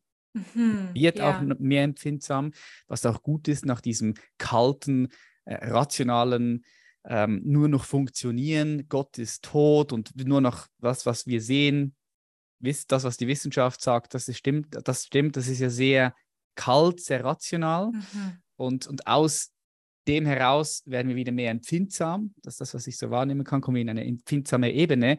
Aber was da halt oft auch der Fall ist, was ich beobachte, ist, dass das Food dann nicht richtig gelebt wird, weil man eben Angst hat, ja, was macht dann die Wut? Was kann die Wut mhm. anstellen? Mhm. Weil die Wut kann ja auch sehr viel einreißen. Mhm. Wie arbeitest du mit, mit deinen Klienten in deiner Arbeit mit Wut? Das ist ja auch ein großer Aspekt deiner Arbeit, Wut, oder? Ja, total. Danke für die Frage. Also tatsächlich, ähm, wir halten nicht nur Wut unterm Teppich, sondern wir, wir haben auch ganz, ganz verdrehte Ideen davon, was Wut überhaupt ist. Und ganz häufig in dieser Kultur, wenn wir über Wut reden, dann zeigen wir auf all die Wutausbrüche und halten das für Ausdrücke von Wut. Das würde ich erstmal durchstreichen. Da würde mhm. ich erstmal sagen, Freunde, wir brauchen eine klare Sprache. Das, worauf Menschen sich in dieser Kultur beziehen, wenn sie über Wut reden, sind Symptome von unterdrückter Wut. Das ist gar nicht Wut in ihrem Kern ein Wutausbruch, ein Choleriker, der ist nicht in Kontakt mit seiner Wut. Der versucht nur, seine Wut loszuwerden, indem er sie rausballert. Jemand mhm. anders, der sich selber hasst und den ganzen Tag lächelt, versucht seine Wut loszuwerden, indem er sie nach innen richtet. Aber in beiden Fällen, der Mensch kommt nicht klar mit Wut als Kraft. Und hier sind wir schon beim Punkt, dass Wut für mich kein Gefühl ist, sondern eine körperliche Kraft. Und zwar dummerweise oder glücklicherweise, wie du willst, ist es die Grundvoraussetzung, um sich selber zu lieben und die Grundvoraussetzung, um sich sicher zu fühlen. Mit anderen Worten, ich würde sagen, je mehr du in Kontakt mit deiner Wut bist, desto höher ist die Wahrscheinlichkeit, dass du glücklich bist. Und einfach weil, weil die, die Grundzutaten von Leben ist gut. Leben ist eine sichere Sache und ich bin gut. Ich bin, ich bin irgendwie, ich bin toll. Ich bin gutes, gutes Design. Toll, dass ich da bin. Diese Art von Match, lass uns zusammen Abenteuer haben die passiert wirklich durch Wut.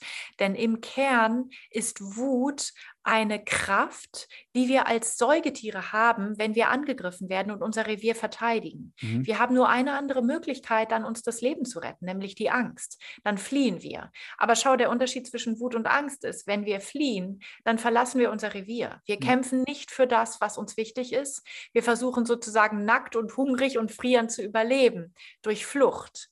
Nur durch Wut bleiben wir auf unserem Standpunkt. Nur die Wut vertritt das, was mir wirklich wichtig ist. In der Wutkraft kann ich abwehren, was von außen in mein Revier eindringt und kann sagen, hier ist meine Grenze, hier ist meine Würde.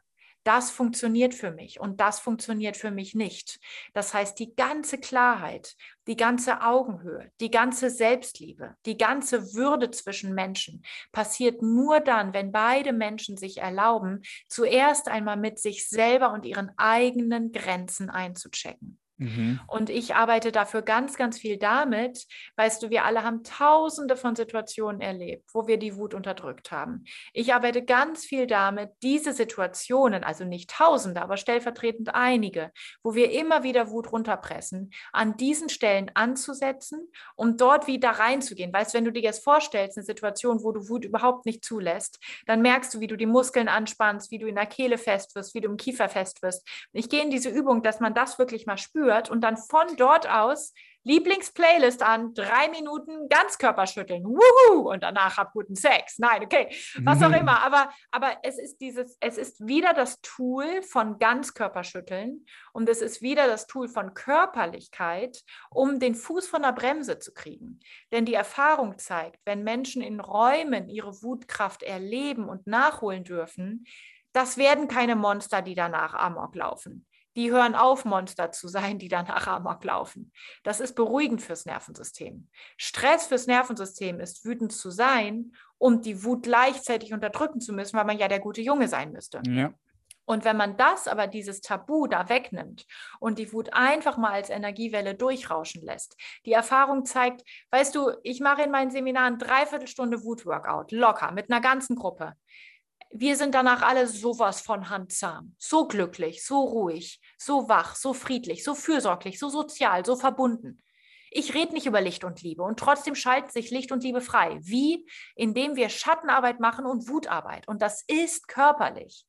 Und ich glaube, nur wenn wir körperlich die Durchblutung, die Wärme, die Frequenz von Wut wieder spüren im Nervensystem, nur dann können wir tief genug ansetzen, um nicht immer auf diese Kultur reinzufallen, die uns immer erzählt, sei nicht wütend und die dadurch völlig verdreht, was eigentlich passieren würde, wenn wir mal wütend wären. Mhm. Weltfrieden würde passieren, wenn alle im Kontakt mit ihrer Wut wären. Warum? Weil sich alle Menschen dann so sicher fühlen würden, dass sie aufhören könnten, Bomben aufeinander zu werfen. Für mich ist die Arbeit mit Wutkraft statt Kulturwut Arbeit für Weltfrieden. Okay, lass uns das nochmal ganz kurz ähm, unterscheiden, weil also du sagst, Wut ist nicht der, der Wutausbruch. Es, es, ja. ist, es ist kein Gefühl, sagst du? Es ist, es eine, ist kein Ausagieren. Ja. Hm, was, was ist denn für dich der Unterschied? Also was, was ist denn, wenn ich jetzt zum Beispiel, also wenn ich jetzt Wut, Wut wahrnehme? Mhm dann habe ich ja auch die Möglichkeit, die, diese Wut, also je nachdem, wie präsent ich bei mir bin, habe ich ja die Möglichkeit, diese Wut entweder in mir halten zu können mhm. und dann damit etwas Kreatives zu machen, in die Kraft zu kommen, in die Umsetzung zu kommen. Oder wenn ich jetzt, oder wenn ich jetzt sage, ich bin an einem sicheren Ort, dann kann ich die Wut zum Beispiel auch ausdrücken lassen in Form von Körperbewegungen, mhm. Kissen schlagen, Boxsack schlagen, das ist, ja, haben wir so das Bild oder einfach, wie du selbst sagst, sich schütteln oder auch mhm. mal, weil du, weil du sagst, gut, das gibt dann so irgendwie hier einen Druck in der Kehle auch, ne, also auch, ah, ja. schreien, ne, so, und, und dann fühle ich, okay, da fühlt sich Leichtigkeit an. Ähm, würdest du sagen, das ist die Kraft, die dahinter steckt und wenn's, wenn, wenn die Wut dich übernimmt, also wenn du scheinbar die Kontrolle verlierst in so einem Wutausbruch, kenne ich auch bei mir mhm. früher, mhm. so dann ist es, das, das ist nicht von der, der, der Wut, von der wir reden. Dann ist es etwas, genau. was unterdrückt wurde, immer mal wieder, was wir aber nicht gemerkt haben und was dann an die Oberfläche kommt in Form eines genau. Wutausbruches. Okay. Genau, und dann in einem Wutausbruch, so ein bisschen wie so, ich wusste nicht mehr, was ich mache, wo ich denke, dann fahr die Wut runter, üb in kleinen Schritten. Du musst am Start sein, du musst wach sein. Wut ist kein Blackout-Modus. Wut ja. ist sehr präzise, sehr wach, ist sehr präsent. Wut braucht wirklich deine Präzision und deine Präsenz. Also wenn du bei dem Wütendsein auscheckst, dann macht die Wut mittlerweile mit dir, was du willst, weil dein, es ist wie, dein Nervensystem als Energieraum, in dem die Lebendigkeit dann fließen kann, ist wie zu klein geworden. Du steckst mhm. da in so einem Kulturkäfig drin und in dich passt so ein ganz kleiner Kulturorgasmus und in dich passt so ein ganz bisschen Kulturwut und nichts anderes. Und dann plötzlich kommt der Ozean echter Intensität. Plötzlich mhm. kommt die echte Ekstase oder plötzlich kommt die echte Wutkraft und du kippst aus den Latschen. Wo ich mhm. denke, hey, kein Ding, kann passieren. Aber rauf auf die Straße, zurück ins Rennen. Es ist wirklich dieses ähm, zu üben, dabei im Körper zu bleiben, die Augen zu öffnen, zu atmen, sich selber zu spüren. Es ist, ich empfehle oft, auch weißt du, weiß ich nicht, wenn du jetzt mit deiner Partnerin irgendwie Streit hast und du bist wütend auf sie, ich empfehle nicht, geh in dein Zimmer, mach das mit dir aus, denn es liegt an deiner Vergangenheit und sie hat damit nichts zu tun. Aber ich empfehle ganz dringend dieses Zwei-Schritte-Programm von im ersten Moment ist meine Wutkraft meine Lebenskraft. Und damit gehe ich im ersten Moment sehr wohl in mein Zimmer und schüttel mich. Und ich schüttel sie nicht raus, sondern ich schüttel mich, damit die Wut sich überall hin bewegen kann. Und ich atme und ich kann auf ein Kissen einschlagen, Kissen durch den Raum werfen ist super gut. In Boxsack boxen, treten ist super gut. Wirklich so, dass der Puls hochgeht, dass das Adrenalin, dass die Wut sich wirklich bewegen kann. Und danach gibt es natürlich etwas wie so, ah, wow, okay, jetzt bin ich mehr bei mir, jetzt ist diese Wutwelle ein bisschen durchgerauscht. Die Situation mit ihr geht mir nach. Ich merke, dass das wirklich was war, das möchte ich ansprechen. Ich glaube, ja. dass wir das beide besser machen können. Und dann gehst du hin und sagst, hast du, hast du gerade zehn Minuten? Es könnten auch eine Viertelstunde werden. Mir ist wichtig, dass du gerade Raum hast oder dass wir das Gespräch verschieben. Aber ich möchte hiermit sagen, lass uns ein Gespräch haben, weil ich möchte über einen Punkt mit dir reden, wo ich gemerkt habe, wo Grenzen von mir sind und wo ich neugierig bin, von dir zu hören. Zum Beispiel. Und dann kann sie sagen, passt gerade, passt gerade nicht, passt später, weißt du. Aber dass, dass wir im zweiten Schritt sehr wohl wieder in den Kontakt gehen mit der Außenwelt. Es geht nicht um, friss es in dich rein oder klär deinen Stuff nur mit dir. Es geht auch nicht darum, böse, böse, du hast was projiziert, damit hat sie nichts zu tun. Wir haben immer auch mit Projektion von anderen zu tun. Also wir dürfen uns da auch gegenseitig an die Hand nehmen. Aber im ersten Schritt ist es nicht du hast mich wütend gemacht, also muss ich zu dir hinrennen und mit dir was klären. Im ersten Schritt muss ich meine Kraft in mir fließen lassen. Und von dort aus ist das, was wir dann machen wollen in der Außenwelt, so viel leichter zu spüren. Mhm. Ja, was du sagst, macht total Sinn, weil wenn du Wut eben als eine Lebenskraft ansiehst und du sie dann auch in deinem ganzen Körper, in deinem ganzen System verteilst, wenn du, wenn du wahrnimmst, sie ist da, dann hast du ja eine ganz andere Beziehung zu dieser genau. Wut. Und es ist eine viel, viel, viel, viel sanftere Beziehung. Und ja, ähm, ja sie unterstützt dich. Unterstützen. Sie genau. unterstützt deine, deine Grenzen, Kraft. sie unterstützt ja. dein Revier. Deshalb sage ich, Wut ist Selbstliebe. Wut ist Regeneration. Ja, Grenzen setzen, Wut ist ja auch immer auch ein, ein Ausdruck, okay, da wurden Grenzen übersetzt. Oder? Also sie kommt ja nicht ja. einfach so, es ist eine wichtige Botschaft auch dahinter. Ja. Was, ich, was mich noch wundern nimmt, ist, der Ilan, was ich oft wahrnehme, ist, dass unter der Wut, also vor allem dann, wenn sie, wenn sie, wenn sie sehr, sehr stark ist und, und, und scheinbar dich übernimmt, dass darunter auch noch das Gefühl von Ohnmacht liegt. Also dass man, mhm. dass man sich irgendwo hilflos fühlt. Und anstatt dass man diese Hilflosigkeit oder diese Ohnmacht in sich fühlt, dass dann die Wut oben drauf gesetzt wird. Mhm. Weil ich habe das, also ich denke, es ist einfacher, Wut zu spüren oder Wut mhm. rauszulassen, anstatt die Ohnmacht in die Hand mhm. halten zu mhm. können. Ist das etwas, was, was du auch sagst? Doch, dass da, ist das oft der Fall? Oder wie, wie siehst du das? Wie siehst du diesen Zusammenhang zwischen Ohnmacht, Hilflosigkeit und Wut? Mhm. Ja, ähm, die meisten Menschen, die ich kenne, also mit denen ich gearbeitet habe, für die würde ich das Modell aus oder die Schichtung aus Ohnmacht und Wut anders fassen. Und zwar, die Menschen fühlen sich deshalb ohnmächtig und ausgeliefert, weil sie sich nicht erlauben, wütend zu sein. Also für die mhm. meisten Menschen liegt die Ohnmacht drüber und die Lösung ist die Wut wie ich dich höre und auch wie du sonst, wenn du sagst, so, boah, ey, früher bei Wutanfällen, ich kenne das auch, wo ich echt ausgecheckt habe vor Wut. Ich vermute, Patrick, bei dir einfach, du hattest immer oder relativ früh wieder einen relativ guten Zugang zu der Wutkraft. Also es, du hast nie gelebt und gesagt, äh, ich habe jahrelang keine Wut mehr gefühlt. Korrigiere mich, wenn ich da falsch liege, aber du klingst ja. so in dem, wie du die Fragen stellst, als mhm. seist du immer relativ intakt gewesen, in dem irgendeine Form von Wut noch zu erleben. Und dann kannst du die Wut als kraftvoller Mensch auch sehr, sehr gut einsetzen und instrumentalisieren, um dir nicht anzuschauen, dass du auch verletzlich bist, dass darunter vielleicht auch ein Schmerz ist oder auch eine Ohnmacht und eine Hilflosigkeit. Und da musst du dich kennenlernen oder hast du dich kennengelernt und das schilderst du ja jetzt auch in diesem, ah wow, bei mir sind es Schichten in dieser Reihenfolge. Mhm. Das ist übrigens eine typische Konditionierung. Du darfst immerhin noch ein bisschen wütend sein und dann aber damit auch die Ohnmacht kaschieren von Männern, wenn sie in einer bestimmten Art von ähm, sozusagen Pragmatik oder Action-Modus erstmal gut zurechtkommen, was ja auch nicht für alle Männer der Fall ist. Also viele sagen ja auch, damit fühlen sie sich irgendwie total gestresst. Ich auch sagen würde, ja, aus guten Gründen. Für einige Männer stimmt es, für andere nicht. Für Frauen ist es häufig eben wirklich andersrum. Also, dass Frauen häufig eher dieses andere Muster, was ich gerade geschildert hatte, dass sie das abbekommen, nämlich sie, dieses. Sie eher Ohnmacht, ohm, ohnmächtig genau, fühlen. Und genau, und dann halt auch kommen, Hilfe suchen. Ja, ja, stimmt, das macht aber also schon Sinn. Also, es ist wirklich, ja. ich meine, das ist total easy. Eine Frau, die irgendwie lächelt und sagt, Entschuldigung, könntest du für mich irgendwie hier die Tür öffnen? Oder, also, es ist so, wir sind so viel pflegeleichter, wenn wir nicht wissen, wo unsere eigenen Grenzen verlaufen. So, da muss, da geht es jetzt gar nicht um krassen Missbrauch. Da geht es einfach um wirklich dieses, ähm, Menschen sind pflegeleicht, wenn sie nicht wissen, was sie wollen und was sie nicht wollen. Und Wutkraft verbindet dich mit dem, was du willst und was du nicht willst. Und dann hast du ein Problem als Außenwelt, weil mhm. dann musst du mit lauter individuellen, starken Menschen umgehen, die sich alle selber toll finden, ohne dass du ihnen Beifall spendest, die dich gar nicht brauchen. Also das ist schon eine Challenge. Und insofern insofern würde ich bei dem Wutthema, bei dem Thema, die Wut zu heilen und wieder zuzulassen, Selbstliebe zu reparieren, Grenzen zu reparieren, würde ich sagen, es gibt alle möglichen Schichten. Es gibt auch Schichten aus Weinen und Wut ja, und Ohnmacht ja. und so weiter. Aber Sie gelten nicht für alle. Und ich höre ganz oft in meinen Seminaren auch noch dann irgendwie diesen Satz von anderen, so unter jeder Wut liegt ein Schmerz, lass uns den Schmerz fühlen.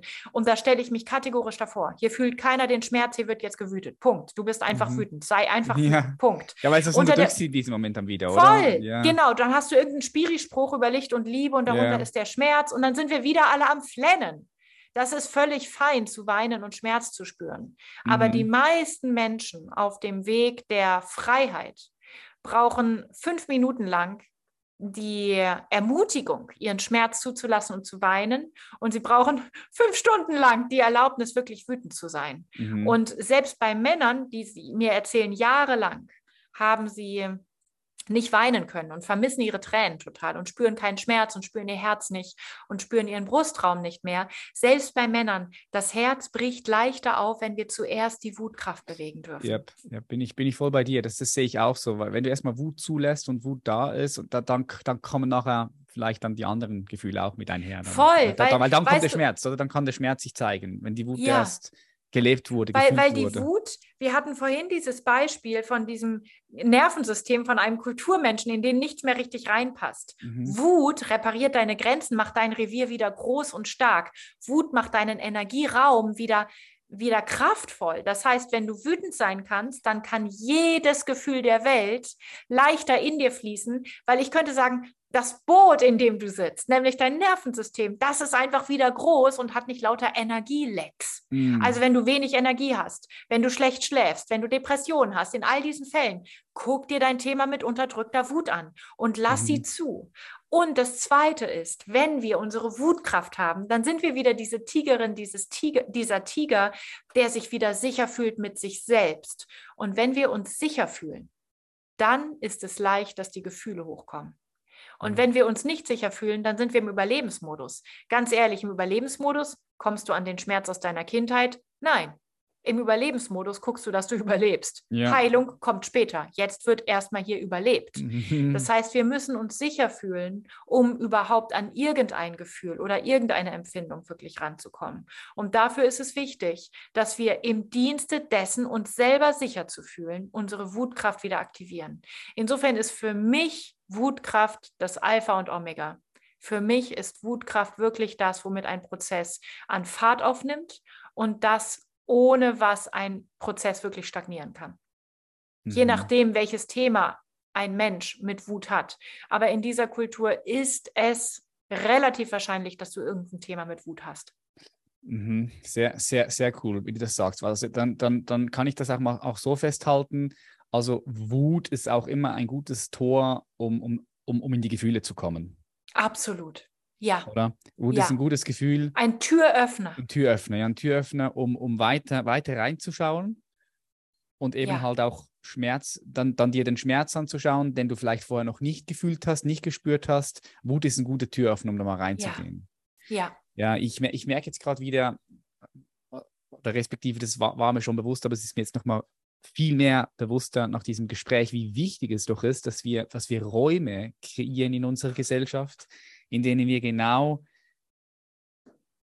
diese Wut auch fühlen können unter anderem und, und, und, Ja. und in denen das erlaubt ist, in denen Menschen auch dadurch begleitet werden. Weil Mhm. alleine, oder es ist, also sind wir mal ehrlich, also es ist schon schwierig, ohne dass dich da jemand an die Hand nimmt und dich Ja. darin unterstützt. Weil wir haben es ja nirgendwo Ja. gelernt, in der Schule nicht, in der Familie sowieso nicht. Wenn du Ja. wütend wirst, dann entweder wird dein, dein Vater auch wütend oder, oder du, du merkst, du wirst abgelehnt, Mhm. Distanz kommt rein, Liebes, Liebesentzug, ne? Und dann, Mhm. ja, das ist krass, das ist ein krasses Genau. Thema, denke ich, ja. Total. Und es ist tatsächlich eine Kultur, die wutfreundlich ist, ist gleichzeitig eine friedliebende Kultur. Und das wäre eine Kultur, die auf so vielen Ebenen wirklich so viel gesünder ist. Ich stelle mir sofort vor, irgendwelche Wut-Workout-Räume in jeder Schule Genau. und wirklich ja, ja, ja. wirklich für die Kinder ganz systematisch, aber wirklich für alle Pflichtfach und für die, die jetzt gerade akut Bedarf haben, da auch. Und weißt du, wir würden mit so viel, boah, mir kommen fast die Tränen, verstehst du? Wir würden mit Kindern aufwachsen, Ja. die spüren, was gut für sie ist und was nicht gut für sie Mhm, ist. Wir mhm. würden signifikant reduzieren, wie Kinder mit sich Kindesmissbrauch machen lassen müssen, weil ihnen niemand Glauben schenkt, weil sie selber sich irgendwann nicht mehr trauen, weil jemand, der sie missbraucht, ihnen irgendwas einreden kann. Mhm. Also wir reden hier wirklich über ganz, ganz tiefe, schlimme Traumata, die wir verhindern könnten. Und wir reden darüber hinaus über das flächendeckende Kulturtrauma, dass wir alle den, also dass wir uns alle ducken müssen, während wir leben. Also wir können wirklich mit diesem Wutthema, anhand von diesem Wutthema, eine ganze Menge rocken. Ja, sehe ich, ja. Ich stelle am Ende des Podcasts meine Gästen meistens die Frage, stell dir vor, du fliegst auf den Mond und du guckst runter und du siehst all diese Menschen, diese 7,8 Milliarden Menschen, die Hm. Menschheitsfamilie. Was ist das, was der Mensch am meisten braucht, aus deiner Perspektive? Ja, schau, ähm, ich könnte viele Sachen sagen. Das geht sicherlich allen so, denen du diese Frage stellst. Aber ich möchte eine Sache rauspicken. Und das ist, auf die Frage zu antworten, was braucht der Mensch? Schau, dahinter ist, braucht er dieses oder braucht er jenes? Und was ich dem Menschen wünsche heutzutage ist, wie sehr der Mensch gar nichts von außen braucht, weil er so unglaublich reich in sich selbst ist. Es ist, weißt du, wie der Shift von ich bin nicht Konsumentin, sondern ich bin eine Energiebatterie. Ich generiere Batterie. Ich, ich bin eine Bereicherung. Weißt du, wir Menschen, wir werden auch nicht einfach nur von der Natur geduldet auf diesem Planeten. Wir sind ein Pluspunkt. Wir sind ein Bonustrack. Wir sind gewollt. Hm. Diese Art von, von Aufrichtung, diese Art von, hey Mensch, du hast es drauf. Nicht deshalb, weil dir jemand genug Geld gegeben hat oder genug Anerkennung oder so, sondern die Lösungen blubbern aus dir raus, wie reich du bist. Du bist wandelnder Reichtum, der sich verkleidet als Mangel. Hör auf mit der Verkleidung. Du bist wunderschön. Es ist alles okay. So, also diese, dieser Shift, du brauchst nichts. Es geht nicht darum, was du als nächstes brauchst. Es geht darum, wirklich mit Anlauf und Karacho den inneren Reichtum wieder, wieder frei zu sprengen, leuchten zu lassen und ihn dann zu genießen. Mhm. Da genauer hinzuschauen, ist alles schon da. Ja, ja, ja, und da. gleichzeitig, gleichzeitig, es ist wirklich ein, es ist eine Frage vielleicht von Schütteln, von Atmen. Es ist Pragmatik, es ist Handwerk. Es ist nicht aus, alles schon da und jetzt ist es hier. Nee, ich sitze jetzt gerade auf der Bremse. Runter von der Bremse, Ladies and Gentlemen. Runter von der Bremse. Okay, ja, sehr schönes Schlusswort. Äh, können wir gerne so hier im Raum stehen lassen. Jetzt äh, Frage an dich. Übrigens, das ist mein Hund, der hier bellt. Hm. Wo können die Leute, die mehr von dir erfahren wollen, wo können die Leute dich finden? Wo bist du aktiv? Hm. Ich habe gesehen, Instagram-Account hast du, Mhm. die Webseite werde ich verlinken. Gibt es sonst noch Mhm. Plattformen, wo du aktiv bist? Äh, ja, YouTube und Facebook auf jeden Fall. Und tatsächlich über die Website, über den Newsletter. Also es gibt ganz, ganz viele Wege. Ich bin wirklich leicht zu erreichen und zu finden im Internet. Ich habe noch eine Idee. Ich habe einmal eine ähm, kostenlose, frei runterladbare, von überall irgendwie nutzbare Audioreise aufgenommen zum Thema Schütteln, Wutschütteln übrigens. Cool. Ähm, die könnten wir auch super gerne verlinken. Also das wäre einfach ein Geschenk.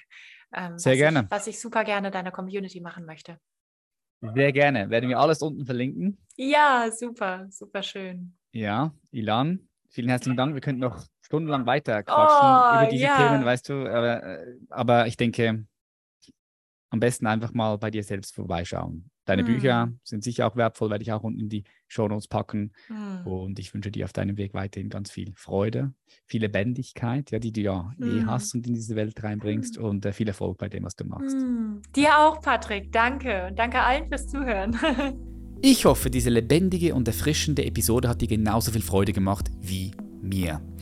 Falls du in deinem Leben wenig Lebendigkeit wahrnimmst, zum Beispiel in deinem Beruf, wenn du wahrnimmst, dass du irgendwo auf dem Holzweg bist, wenn du einem Beruf nachgehst, der dich nicht erfüllt, du weißt aber nicht genau, in welche Richtung soll es gehen, du hast noch keine Lebensvision.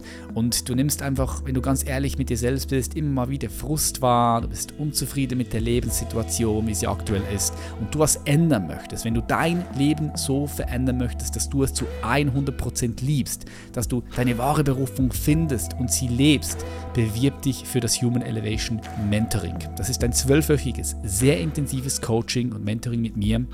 Bereits über 1200 Menschen haben das erfolgreich absolviert und leben heute ihre Berufung und haben ihr Leben so verändert und verändern das natürlich bis zum letzten Atemzug, dass sie es lieben. Also wenn du auch dazugehören möchtest, wenn du auch in diesen Inner Circle kommen möchtest und sagst, hey, ich habe genug konsumiert, und habe genug lang zugeschaut, wie sich nichts ändert, wenn du sagst, du möchtest wirklich in die Umsetzung kommen in ein Umfeld, wo Scheitern gar nicht möglich ist, weil ich dich an die Hand nehme, weil die Community da ist, die dich stützt. Mit gleichgesinnten Menschen gehst du durch diese zwölf Wochen, dann bewirb dich einfach. Hol dir ein kostenfreies Klarheitsgespräch bei unserem lieben Paul. Wir machen keine Verkaufsgespräche. Es ist mir immer wieder wichtig, das zu sagen, weil wir machen einfach keine Verkaufsgespräche. Also du wirst nichts kaufen können in diesem allerersten Klarheitsgespräch, sondern dort geht es erstmal darum zu schauen, wo stehst du, können wir dir bereits an diesem, in diesem Klarheitsgespräch weiterhelfen, passen wir überhaupt zu dir, passt du zu uns und erst dann, wenn das alles glasklar ist für beide von uns, dann gibt es eine Möglichkeit auf eine Zusammenarbeit. Darum sagen wir auch, du musst dich dafür bewerben. Ja, das ist mir ganz wichtig, dass ich das auch immer so wieder sage. Falls du den Ruf also spürst, zögere nicht, melde dich, du findest den Link unten in den Show Notes oder geh auf www.patrickreise.com und klick dort auf das Human Elevation Mentoring und vielleicht sehen wir uns dann schon bald auf der anderen Seite. Denn unsere Teilnehmer und Teilnehmerinnen sagen immer wieder, es gibt ein Leben vor dem Human Elevation Mentoring und es gibt ein Leben danach. Und das, ja, das wirst du erst erfahren, wenn du den Schritt wagst und ins Unbekannte springst und umsetzt. Ich freue mich auf die nächste Episode. Schön, dass du hier bist. Much, much Schlaf und bis dann, dein Patrick. Bye, bye.